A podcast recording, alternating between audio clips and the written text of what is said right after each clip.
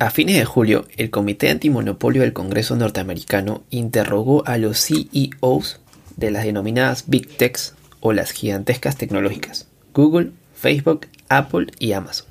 Las cuatro grandes empresas de tecnología a nivel mundial fueron acusadas de utilizar su tamaño y dominio en determinados mercados para eliminar a la competencia, limitando la innovación y perjudicar con ello también a los consumidores, que ven disminuida su capacidad de elegir entre más proveedores. Hoy te contamos desde el punto de vista emprendedor el detalle de lo sucedido y el por qué se les considera a estas Big Techs como un monopolio. Y lógicamente aprender de estos grandes emprendedores que empezaron desde cero y que hoy se defienden ante lo que estoy seguro que ni en sus inicios imaginaron que iban a pasar por esto. Empezamos. Bienvenido a Resiliente, el podcast donde hablamos de tecnología, negocios y cultura digital. Además, te damos a conocer las mejores técnicas, habilidades, tips y herramientas que podrás aprovechar y aplicarlas en tu camino emprendedor. Así que prepárate para escucharnos y lee los beneficios después. Y ahora, su anfitrión y creador de este podcast, Renzo Izquierdo.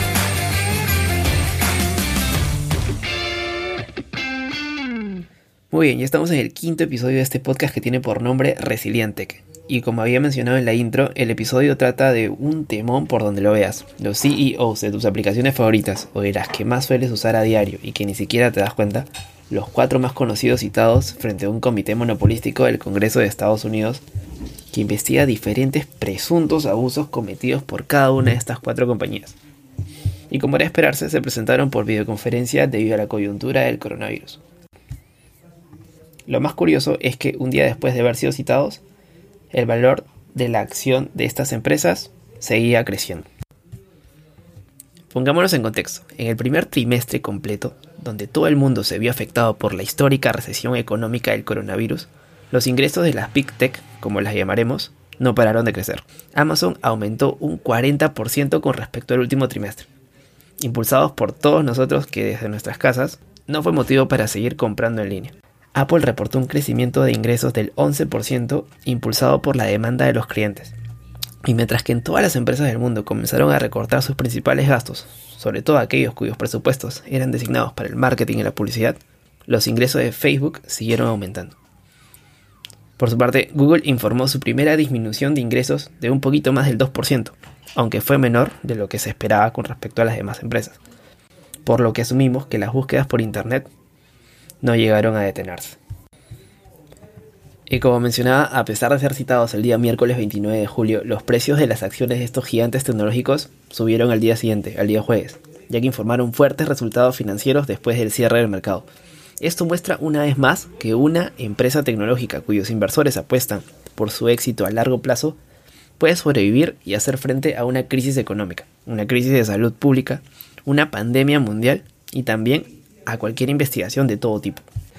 Ya entrando en el tema, el miércoles 29 de julio, los CEO fueron llamados al Congreso a testificar y ver si realmente sus empresas eran o no un monopolio, abarcando temas que incluyen acerca de cómo paga Amazon a los vendedores externos, cuánto cobra Apple a los desarrolladores en su App Store y cómo Google administra ambos lados de sus herramientas publicitarias, así como también preguntas sobre los vínculos de las empresas más grandes del mundo con China.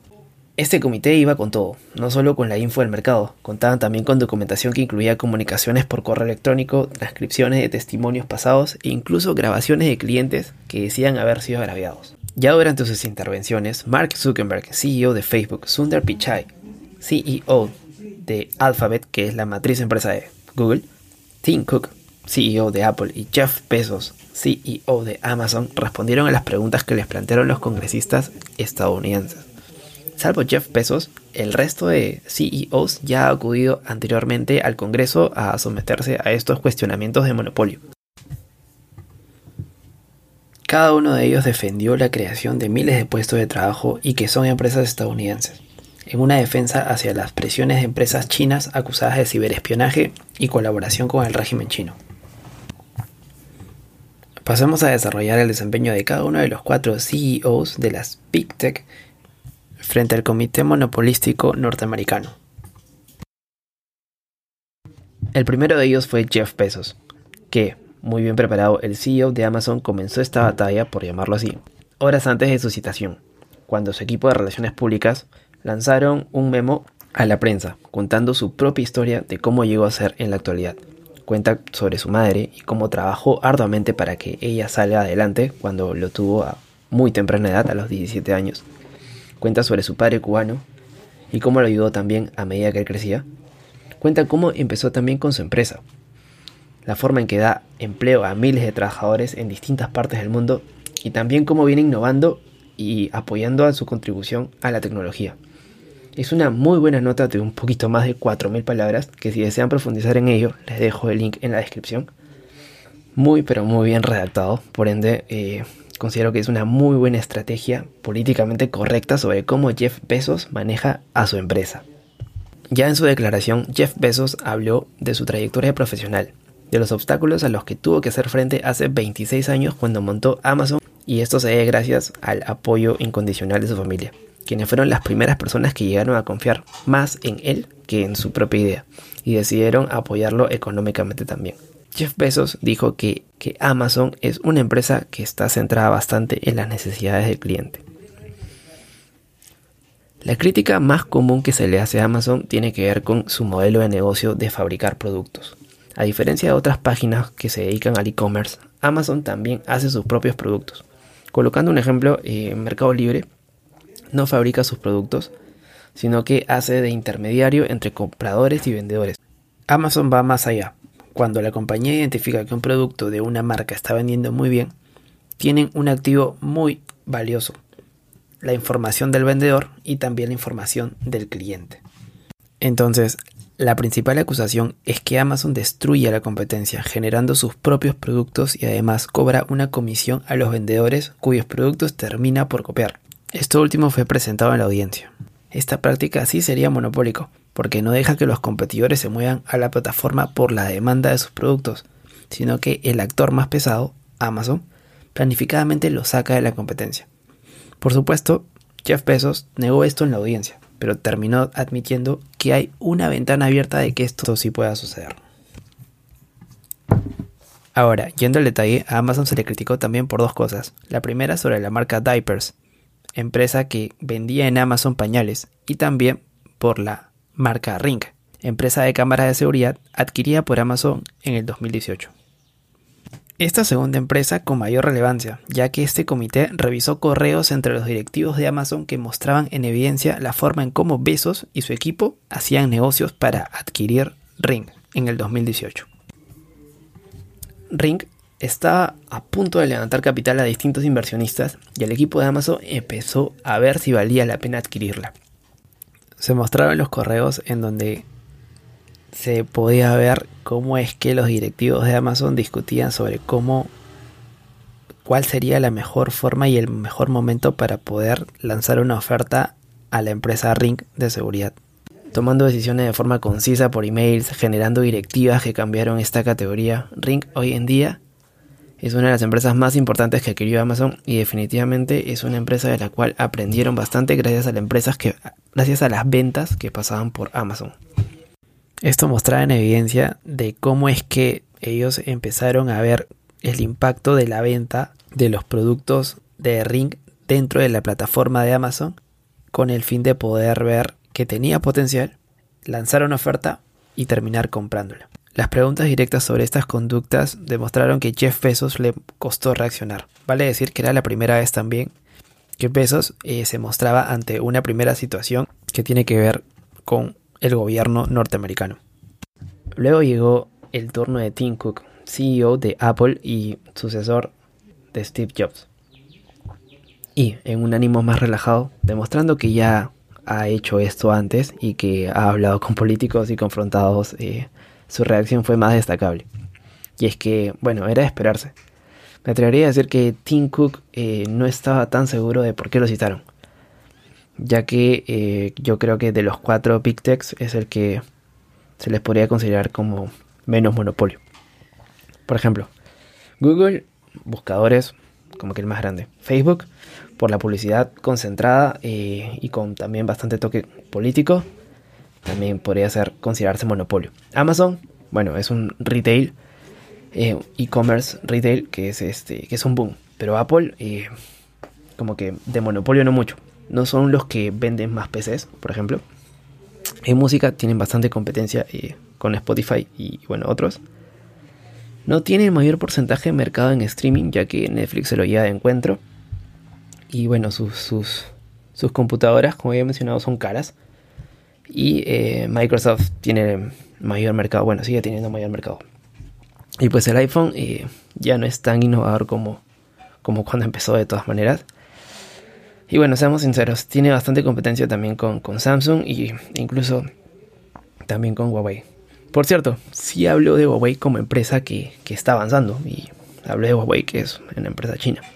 Sin embargo, aún así, eh, sus números siguen siendo importantes y como empresa que vende tecnología a través de tiendas retail, tiene un, un poder bastante importante que hay que mencionar y y que de todas maneras da que hablar. Entonces, en conclusión, eh, Tim Cook argumentó eh, básicamente lo que les acabo de mencionar, que todas las líneas de producto, incluido el iPhone, eh, no tienen una cuota de mercado dominante en ninguno de los mercados donde, donde tiene presencia, pero sí de, de forma similar a Jeff Bezos, su declaración eh, defendía de que ha ayudado a crear empleos, mostrando números, contando con 1.7 millones de aplicaciones, de los cuales solo 60 fueron desarrollados por la misma empresa, por, por Apple, creando un total de 1.9 millones de empleos estadounidenses. Resaltó la satisfacción de los clientes de su producto estrella, del iPhone, con un 99% de satisfacción. Y que con respecto a las comisiones del App Store, que era lo que se les estaba cuestionando, que son comparables a otros rivales, como el Play Store, por ejemplo, de Google. Y además que son los mismos creadores de estas aplicaciones que son los quienes fijan sus propios precios aproximadamente el porcentaje que se lleva el App Store por, por venta de, aplicación es del 30% como un dato importante. Ahora hablemos de Google y el desempeño de Sundar Pichai frente a este comité monopolístico. Si tendría que definir la participación de Sundar Pichai es que sí le dieron duro. Pero si tendría que poner algo que él dijo es que eh, el cliente siempre busca la mejor opción. Entonces, a quien sí le dieron con palo fue a, fue a él, ¿no? Le dieron duro. Fue a quien más le hicieron preguntas y sí se le pudo ver nervioso en varias ocasiones. Lo curioso en particular de las preguntas es que eh, las personas del comité le preguntaban hasta por los emails que no le llegaban a su correo. No sé si en tono de burla, pero yo creo que tiene que ver bastante con que las personas que les preguntaban eh, pertenecían a una línea política, a, una corriente política, que eran los, republicanos y los demócratas. Los que más hicieron este tipo de preguntas eran los republicanos. La conversación fue más política, por ahí van bastante las preguntas, donde definitivamente este, no es de mi interés. Lo llevaron por este lado y, y sobre todo eh, bastante tenía que ver ya que estamos a, menos de un año, cerca de 10 meses, un poco menos, para las nuevas elecciones eh, en Estados Unidos. Como sabemos, Google domina en la actualidad el 99% de las consultas en los motores de búsqueda. Pero Sundar Pichai subrayó que en el mercado también existían nuevas alternativas. Y que todo lo que ha podido construir Alphabet, que es eh, la empresa matriz de Google, ha sido gracias a nacer en Estados Unidos. Se enfocó bastante en que dan libertad a las personas para brindar la mejor opción para su búsqueda, que es lo que básicamente eh, repetí en el inicio y, es con lo que me quedo y que me llevo de esto, que, es uno de los CEOs más importantes de estas Big Tech. También puso el foco en la generación de puestos de trabajo. Son más de 120.000 personas en todo el mundo y eran unas 75.000 solamente en Estados Unidos. Y bueno, añadió finalmente de que otra forma en que se contribuye haciendo grandes inversiones es en tecnología en Estados Unidos. Cada año están entre los mayores inversores mundiales en investigación y desarrollo, que básicamente es una de las principales cosas que, Google sí ha hecho como Big Tech y que la valora más eh, los fondos en donde inviertan de todas maneras, ¿no? Y que, que colabora bastante con, con la inteligencia artificial.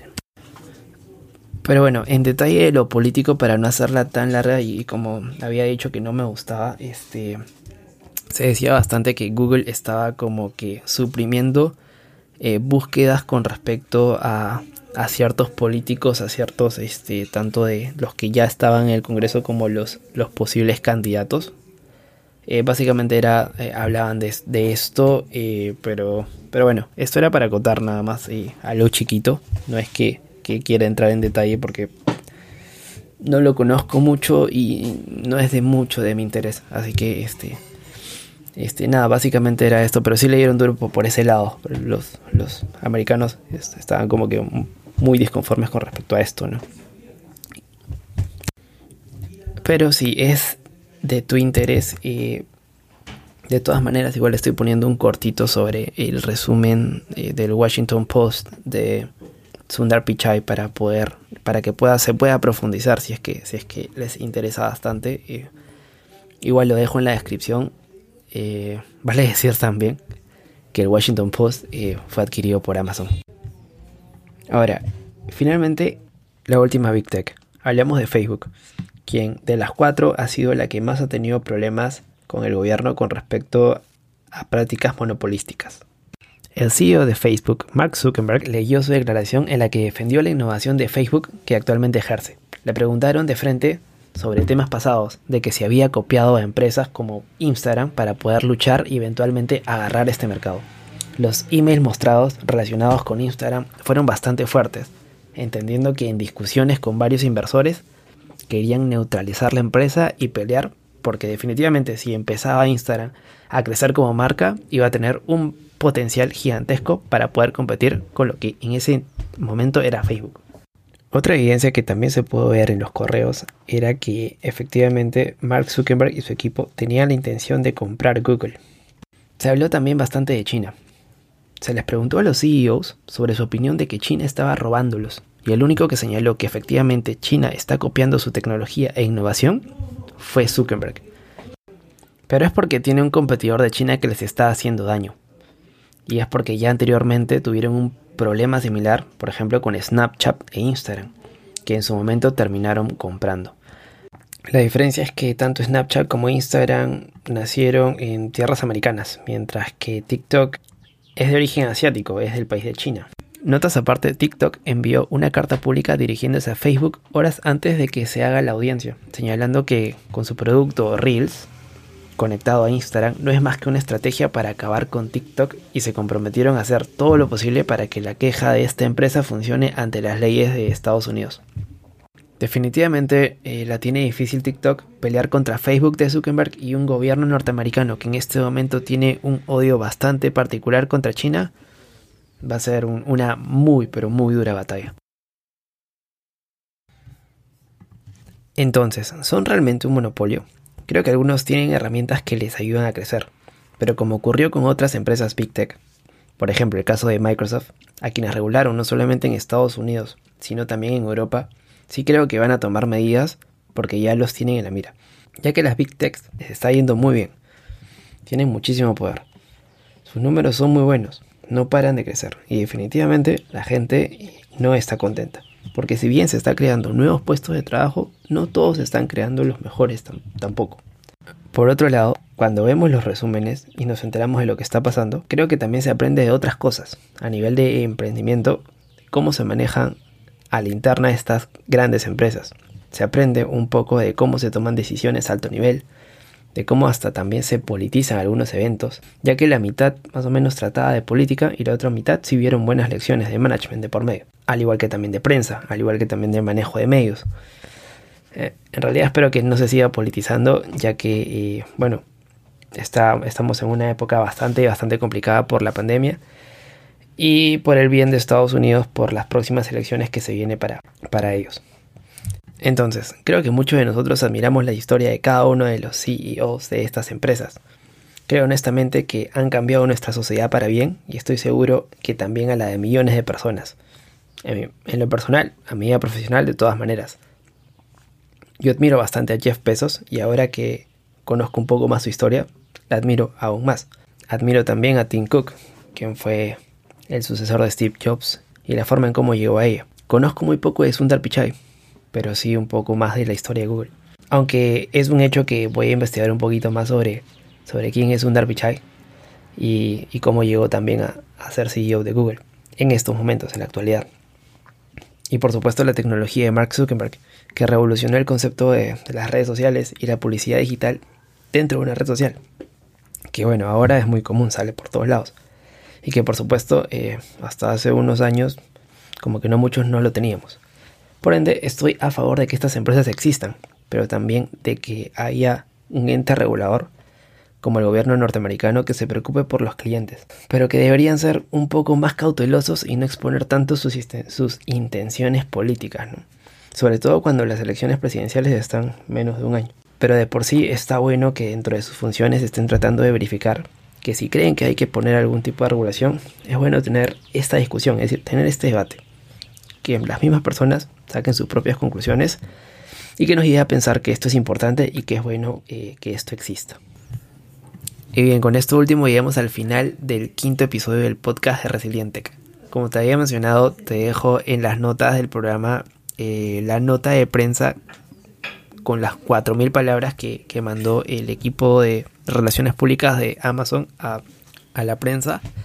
Y también eh, un link de un video en donde se podrá ver, son como que 6 horas de reproducción, en donde se vio el detalle de las citaciones en este comité monopolístico a estos cuatro CEOs que son, son inmensos. Y nada más, eh, muchas gracias si te quedaste hasta el final. Mi nombre es Renzo Izquierdo y no me quiero ir sin antes invitarte a que me des follow si me estás escuchando de Spotify y no perderte ningún episodio. Y si estás de Apple Podcast, eh, dale 5 estrellas y un comentario para hacer la diferencia y nos puedan escuchar más personas. Además recuerda que nos puedes escuchar también en Google Podcast, iBox y a lo mejor una que otra sorpresa más adelante también. Finalmente, no olvides de la frase clásica del podcast que es aprende a ser feliz con lo que tienes mientras persigues todo lo que quieres. Nos vemos la siguiente semana gente y no se olviden siempre de ir por más. Chau chau. Gracias por escuchar el podcast de Resiliente. Visítanos en nuestras redes y también la web a www.resiliente.com. Te esperamos.